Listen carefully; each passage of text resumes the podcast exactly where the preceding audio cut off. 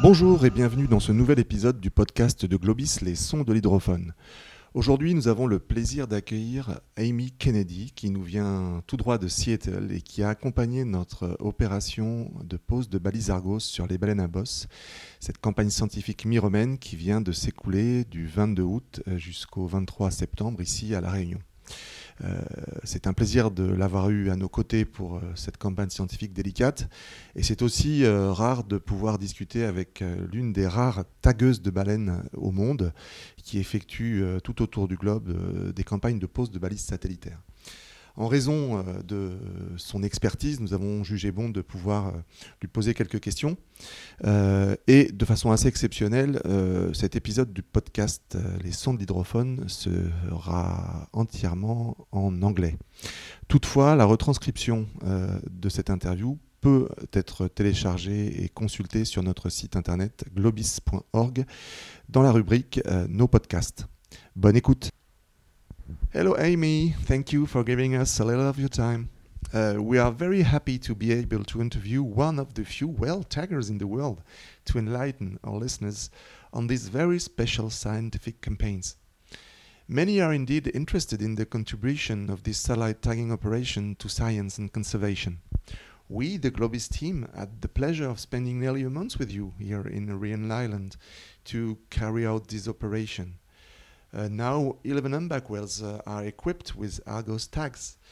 Uh, we have exchanged a lot during these moments and have therefore found it useful to share your experience with our listeners.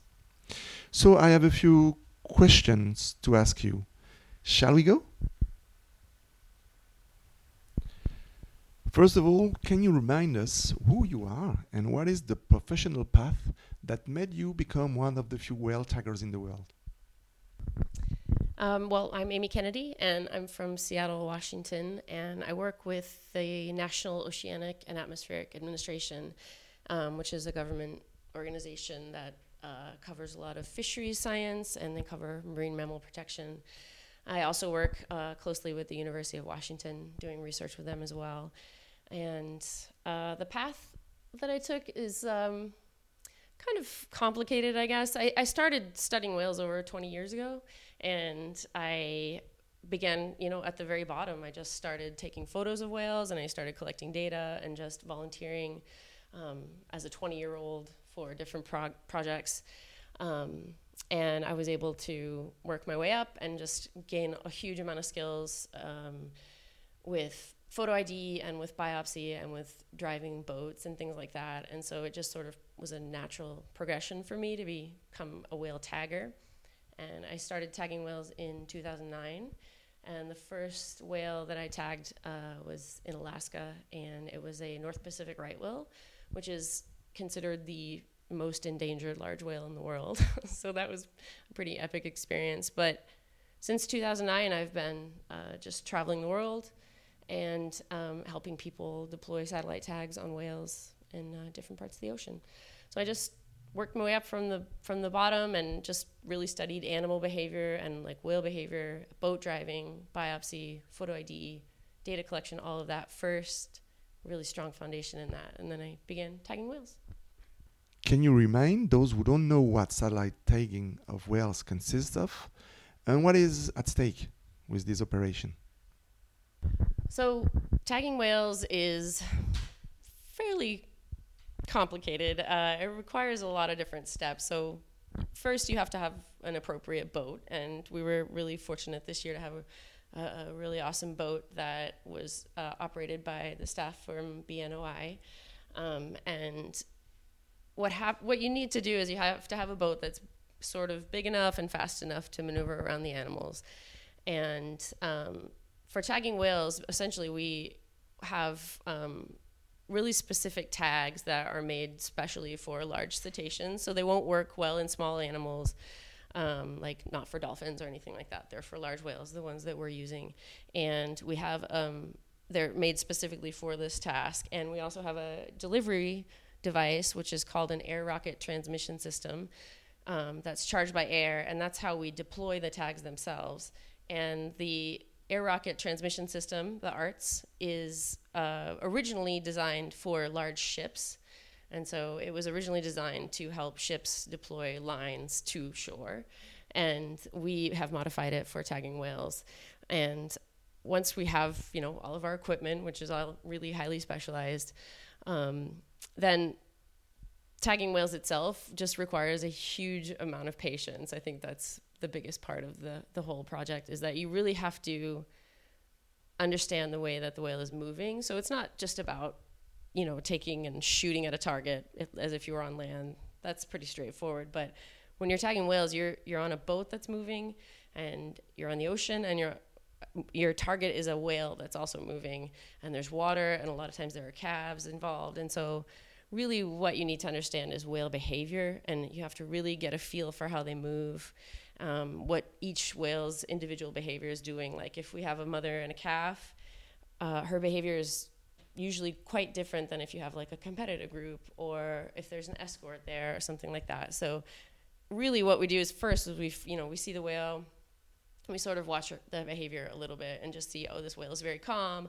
or this whale is really traveling very fast and usually if we have whales that are just like you can tell they're just traveling somewhere we'll try and find a different animal to work because they're a lot harder to work with and you know they're a lot harder to catch up with. And so it's about selecting the whale that we think we can you know approach the best and the most gently and try to anticipate any of their behavior that they're going to have. And that requires uh, you know for me to know the timing of the whale know the behavior of the whale but it's also requires the uh, the boat driver to really understand these things too, and we have to work really closely together just to get the timing of the last final approach just right. And Jacques was our boat driver this year. We worked together really well. He didn't speak any English, and I don't speak any French, although I learned probably enough to steer a boat. But um, but we communicated with hand signals, and we just had some basic hand signals, and we got really used to each other in the way that we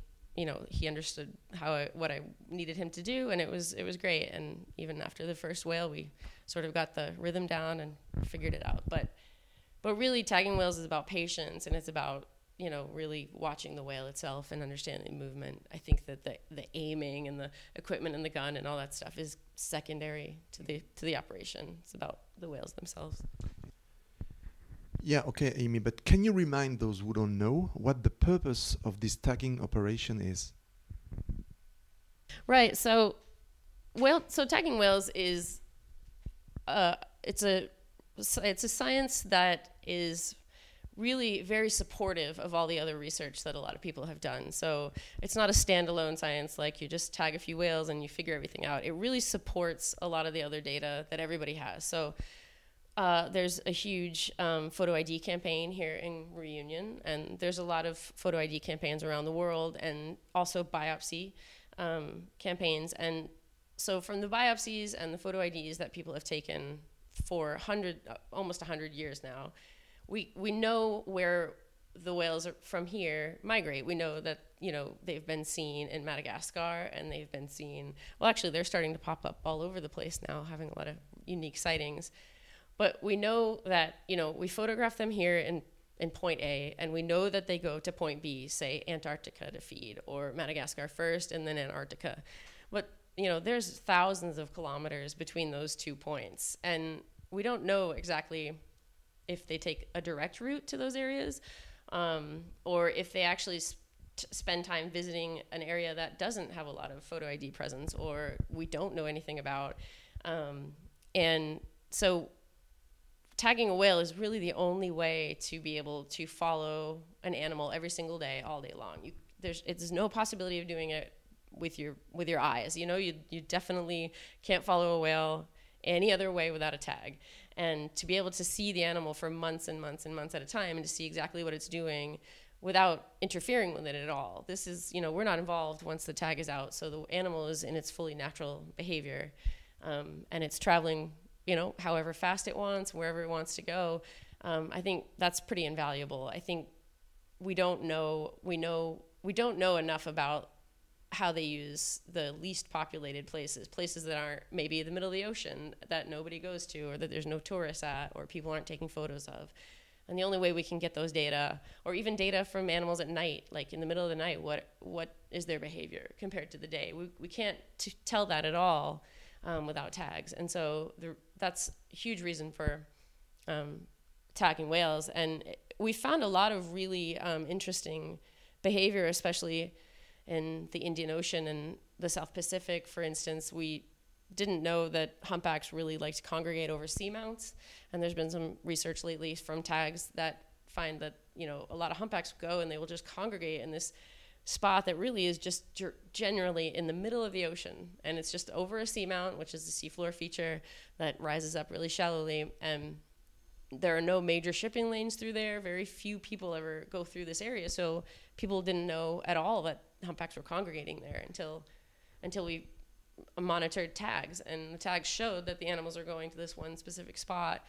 And then um, colleagues of ours, uh, Dr. Garrigues and others, went and did a study specifically on the seamount and found, wow, you know, like there's tons of whales here and they're doing all kinds of crazy stuff. And we would never have known that without tagging because nobody ever goes to this spot. So that's the t- type of stuff that tagging can give you. A- another major uh, bonus or resource from tagging is that we can really understand how effective marine protected areas are.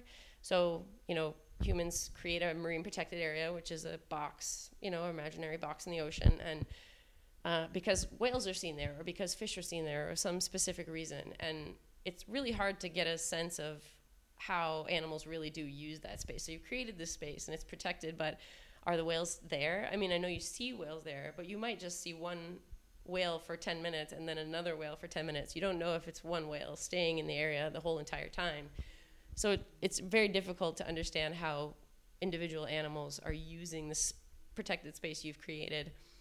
And tagging will help us do that. And then also shipping lanes, same idea. Like, how often are whales just crossing through shipping lanes? Are they going there and stopping and sitting in the middle of these really high, highly trafficked shipping lanes? Um, and we don't know that um, unless we tag whales. So that's another really good reason to do it. What is the nature of the cooperation with Globice on the MIROMEN operation in Reunion Island? So there are very few people that are really highly trained to deploy these tags, um, the type of tags that we use, the type of equipment we use. Um, and it doesn't make sense for an organization to uh, buy all of the equipment, which is really specialized, really expensive, takes a long time to get, and also to try to put tags out with no experience whatsoever. So, MIROMEN uh, wanted, to, or Globice wanted to start a campaign. They did had a campaign in 2013 uh, for tagging, and they wanted to start it again um, in 2019. And they're not in position to tag and they don't need to buy all this equipment and deploy tags themselves. So they contact us my, my colleagues and i and see you know what's our availability can we come and help deploy these tags? And so basically i'm just out here to collaborate with MIROMEN to help them deploy tags uh, for their project while they're here and to help with any data processing or anything that needs to be done. Um, but it's it's an interest it's always an interesting um, collaboration when I come out and do these projects because I get to meet people from all over the world, but also because you just see how how dedicated people are to doing research in, in their region and how passionate everybody is about it. And it's really cool to, to see that and to be able to help MIROMEN Project and help Globice. These operations are particularly technical, delicate. What are the risks and key factors of success of this campaign? Yeah, so it it is extremely delicate and time consuming. I talked a little bit about how it requires patience. Um, the tag, um, all of the equipment itself is is uh, kind of fragile just because of the nature of how things need to be deployed. So I have to take really care. I have to be very careful with the equipment when I'm using it. It's obviously you know. Um, there's a safety factor involved with all of our equipment, and I'm very highly trained and specialized in understanding, you know, firearm safety or things like that. Just because this is a charged weapon, um, and the risks, you know, to humans are are sort of similar to what they might be to whales. So if we try to approach whales and we just don't, if we don't know what we're doing or if we have no experience in the subject, you could really get injured by an animal and or by a whale just from startling it or from having it breach into you or something like that. So this is just this tagging itself is not for people who have never been around whales. You really have to understand their behavior, which is really important for Jack as well as myself to see what the whale is doing to see if potentially there's you know the animal is starting to to um, lash out in some way or anything like that. So the risks are injury to the animal and or injury to ourselves. And the way that we mitigate this is we are, you know, experts in animal behavior and we don't approach animals if they are upset or agitated in any way or if they're you know, breaching. Whales don't have to be upset to breach or pec slap or anything like that. They're doing it all the time. So if I see a whale breaching offshore and or pec slapping, I'm not just going to go straight up and try to tag that whale because you know every, that's just a terrible idea. Um, so we just have to be aware that th- these are wild animals and they are in their natural habitat and even just the smallest movement from them could you know put a lot of water in the boat ruin our equipment that kind of stuff. So we take things really slowly. We monitor the whale's behavior the whole time. We want to monitor the calf if there is one and just really are very cautious about the way we approach so that we don't make contact and so that the whale doesn't make contact with us. And if they do start to get you know worked up or agitated then we just take a break wait for them to calm down. Um, and that kind of thing. And then you know the other risk is like loss of equipment. We could uh, we could miss the tag. You know, which what, if you miss the tag, it sinks to the bottom. Uh, you don't get it back. Um, and or you could get you know your own personal equipment wet, and you just so have to be really careful about um, all of your stuff. So there are a number of of uh, risks, and the key the key factors for success are just monitoring the animal all the time, making good decisions about when to back off and when to, you know, go in and try to get the timing just right. How the issue of the animal welfare is taken into account during these operations? So, um, well, monitoring the animal's behavior is a big part of it. Um, monitoring the calf. So we'll watch the calf a lot, and I, in particular, will watch like to see if the calf seems distressed because we're never going to tag a calf. Let's be clear with that. We're not aiming to tag the calf. We will tag a healthy adult mom. Um, and we've gotten a lot of really interesting data from those animals over the years, and we've been doing it for many years. But we're not interested in tagging the calf, but we have to watch the calf to make sure it's, you know, not in distress and anything like that. And so, monitor, personally monitoring the animals and making sure they're, you know, behaving normally and not um, in, in huge amounts of uh, undue stress is part of it. And then this, the other part of it is that we've done a lot of research um, about the tags themselves and what, you know, how, how to do this the best possible way with the least amount of injury to the animal. Um, so the tags are minimally invasive. They, they are, they anchor in the blubber of the whale. And the only thing that sticks out is the antenna. Um, but they are invasive to some extent. They go into the animal's body. And so we've been monitoring populations of humpbacks and other whales, blue whales and right whales, um, globally to see what effects these tags have in the long term. And we found that it, tags that are placed in the correct area have little to no overall effect on the animal's you know longevity. Um, we're finding that the animals are returning year to year in the same places they came before. Um, they're healing with almost no scars in some areas. Um, and their fecundity and their reproduction rate is the same. Um, and we've been studying these animals for like almost 10 15 years now in certain populations. And so we have a good sense that you know after the temporary approach to the animal that potentially agitates the animal, we deploy the tag and then we leave the animal alone. And it should not have any long term effects on the whale.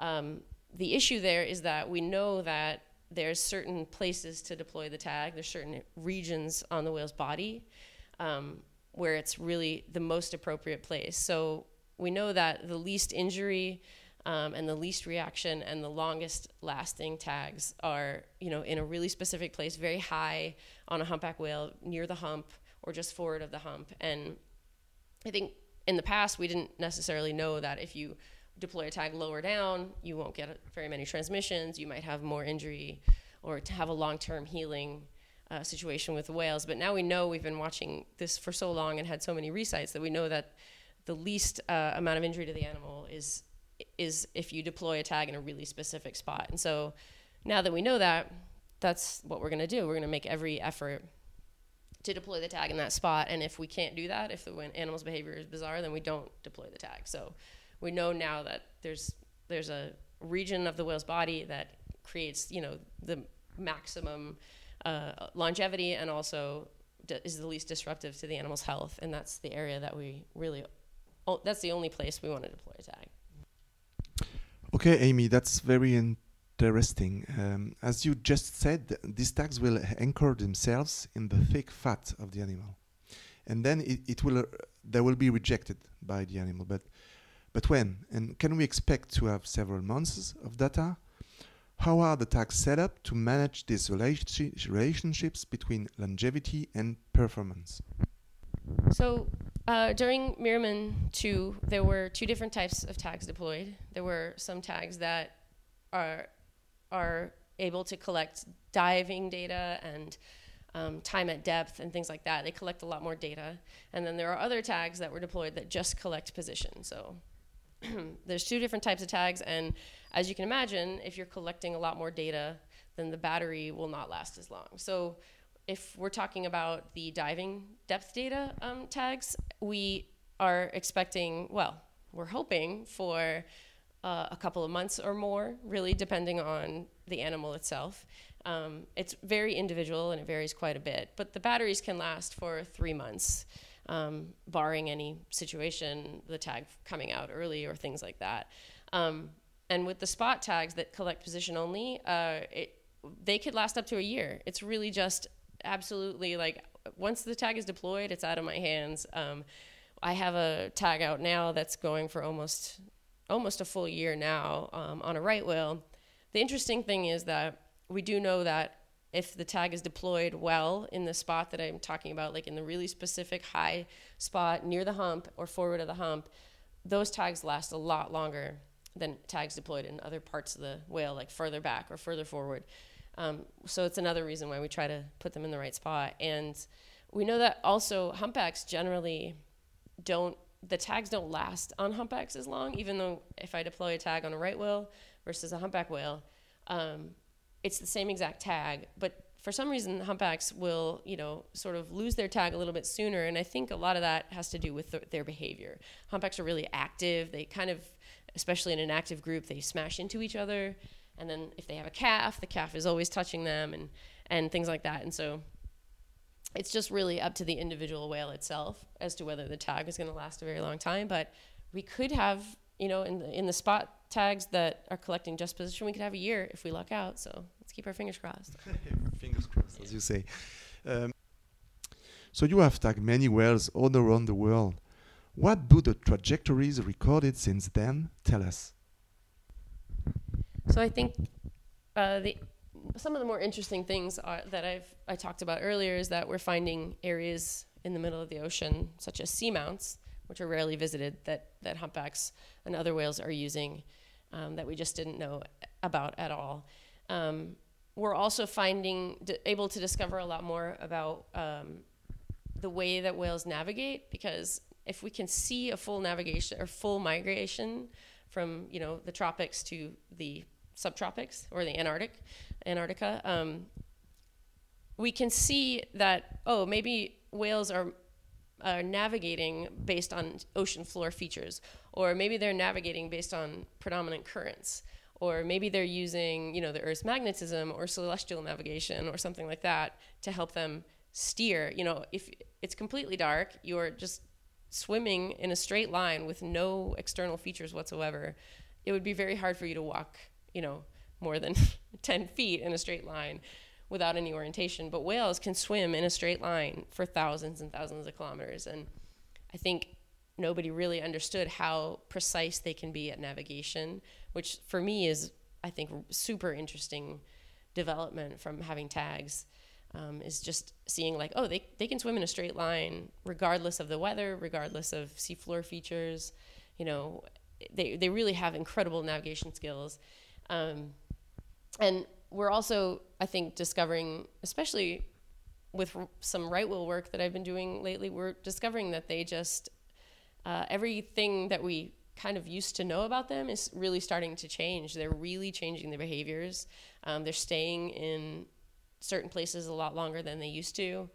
Um, with humpback whales, they're repopulating places that they were probably totally wiped out of during um, hunting. So, you know, um, in the West Indies, for example, you know, humpbacks were t- taken almost totally out, wiped out of places entirely because they were just hunted so heavily.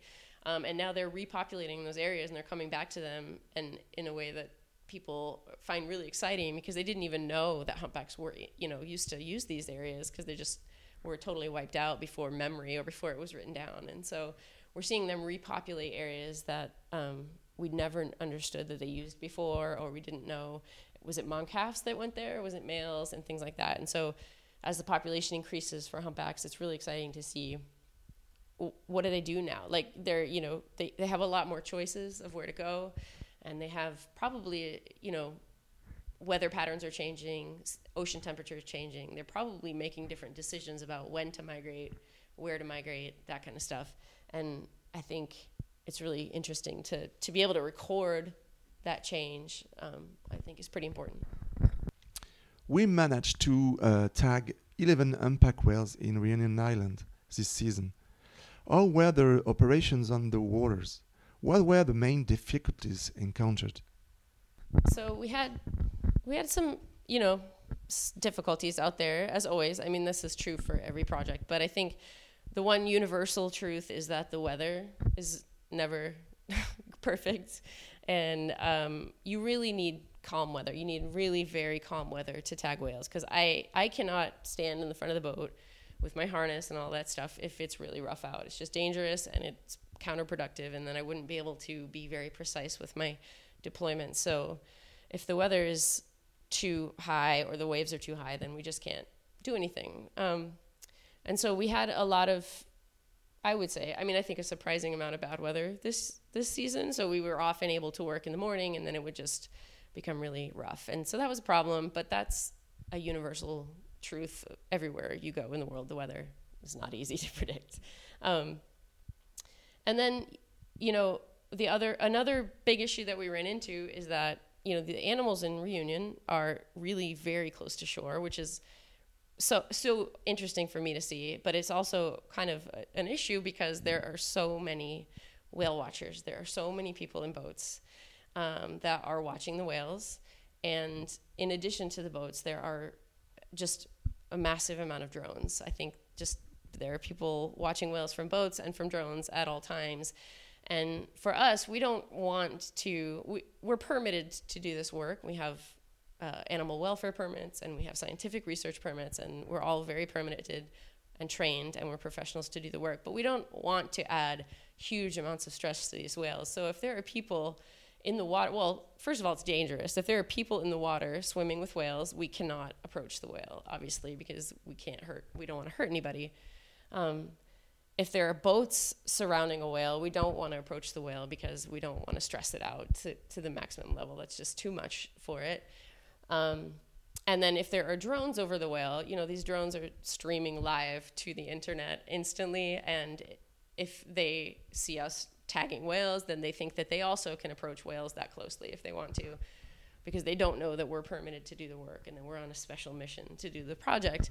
And so it was difficult for us to find uh, whales that didn't have people watching them. Honestly, like uh, could be a, it was a struggle every day to go out and try to find um, whales that were by themselves um, and didn't have people either in the water with them or boats surrounding them, and that was really kind of the issue. I mean, I think if we had really good weather, we could have gotten farther offshore gotten away from a lot of the crowds and the people and things like that. We just didn't have that. We had uh, kind of bad weather, so we had to stay near shore and we had to uh, jostle with the people and with um, the whales and their behavior. Maybe my last question. You come for the second time to Reunion, Reunion Island, and you said you were surprised by the situation on the water compare, compared to the other territories where whales are present. Uh, can you explain what you meant? Yeah, I was. Uh, so the first time we I came to Reunion Island to tag 2019, uh, it was one of those years, I guess, where and I I didn't know that this happened, but it was a year that there were no whales, and so I came and I was here for over two weeks, and we saw one whale. so I didn't really get a sense of what the situation was here, how uh, how intense the whale watching scene was. But I knew I thought you know like okay well the weather is really good here. We you know we're very close to the animals. So like we just leave the harbor and we can go see whales. And that's huge. It saves us a lot of time. But this year um, I was able to see what it really is like here when there are a lot of whales around. And um, I I've traveled uh, all over the world. I mean I've tagged humpbacks and and right whales and gray whales and blue whales in every ocean in South America the Middle East the Arctic, Antarctic, uh, the, the coast of the US, California, the East Coast as well, everywhere. Um, the Dominican Republic. I've been everywhere that there are whales, really, in many, many situations. And I have really never seen um, such a so many boats on whales um, as I have here. I was really shocked to see that. First of all, um, this is only the uh, second place that I know that I've been that whale, swimming with whales is legal. So that surprises me. Um, the only other place I've been is the Dominican Republic, and it's very heavily regulated and needs to be guided by one specific tour group. Um, and it's it's a large boat where you take out individual numbers of people daily, but it's really heavily regulated. It's very few boats on the water at the time, um, and so this it's kind of surpri- really very surprising to me that just kind of anybody within regulation within certain rules um, can go and swim with whales and it just adds a whole level a whole other level of um, uh, interaction with the animals out here. And so you have people that aren't swimming with whales but they're just in their boats you know around the animal. And then you have people in the water. And I've, I've just never seen anything like that in any place else that I've been. So and it wasn't an occasion it wasn't an occasional sighting of people in the water. It was daily that we would see people in the water with whales and boats you know surrounding whales which you know they're permitted to do they're allowed to do that right? They're following the regulations. I'm not saying they're not. I'm just saying the number of people that i saw doing that was just like nothing i've ever seen anywhere anywhere else before. Okay thanks a lot amy. Uh, maybe last one. What's your next uh, operation?